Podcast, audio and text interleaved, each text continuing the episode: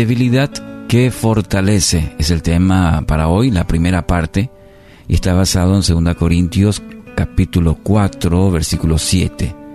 Pero tenemos este tesoro en vasijas de barro para que se vea qué tan sublime poder viene de Dios y no de nosotros. Bueno, los problemas y las dificultades revelan lo, lo precario de nuestra condición como seres humanos. Una experiencia de paz, de tranquilidad, puede cambiar de un día a otro.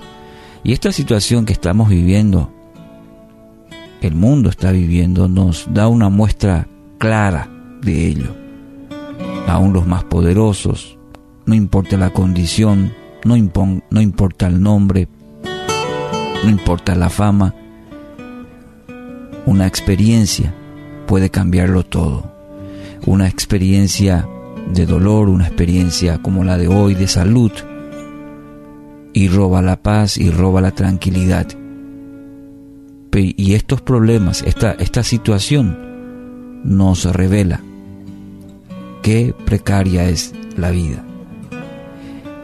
En estos tiempos se ve la debilidad como algo negativo.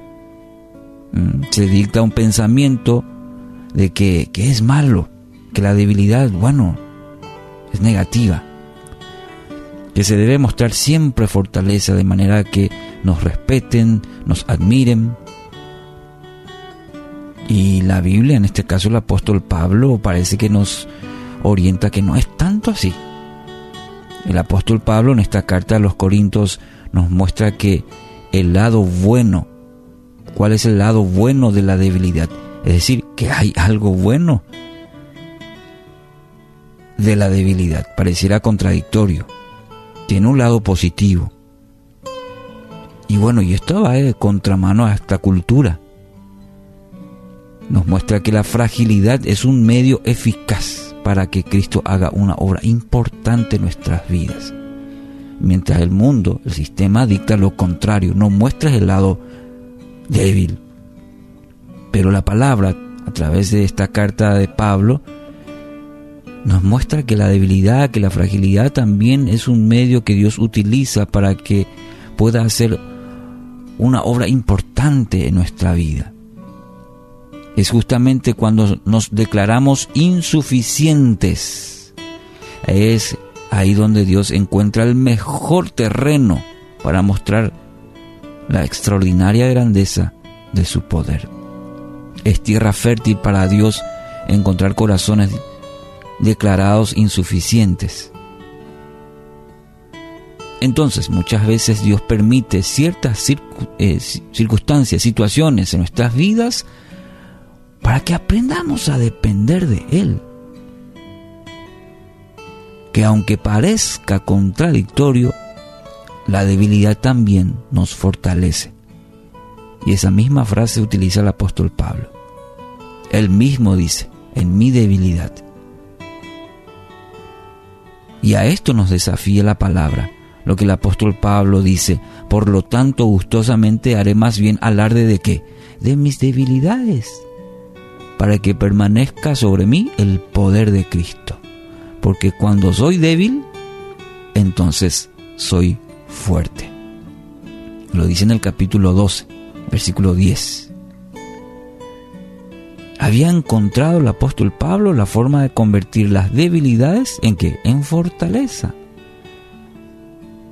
Y seremos sabios si nos dirigimos a la, a la palabra con este espíritu y decir, ah, yo también. Aquí está el lado bueno. Aquí está lo que yo puedo encontrar en mi propia vida. En mis situaciones, en mi propia vida, cómo encontrar el lado positivo. John Stott dijo una vez, el poder de Dios obra mejor en la debilidad humana. La debilidad es la escena en la cual Dios puede manifestar de manera más efectiva su poder. Interesante, ¿eh? ese, por eso es el terreno especial que Dios utiliza para mostrar su poder. Entonces, debemos reconocer nuestra debilidad. Inclusive viene a la mente la, la vida del propio salmista David. ¿Cuántos salmos de lamentos hay? Son muchos pasajes donde David se considera una persona débil, una persona que manifiesta su condición. ¿Para qué? Y para que Dios pueda empezar a obrar, a cambiar su propio corazón y luego sus circunstancias. Pero necesita primero trabajar el corazón, como en, la, en el tuyo y en el mío.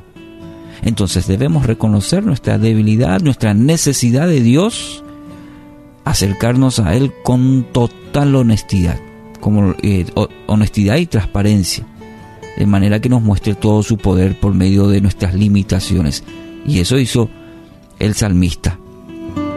En varios pasajes, en los salmos encontramos ahí cómo había reconocido su condición, su limitación, pero con total transparencia derramó su corazón delante de Dios. La Sagrada Escritura tiene muchos ejemplos de este paradigma de Dios.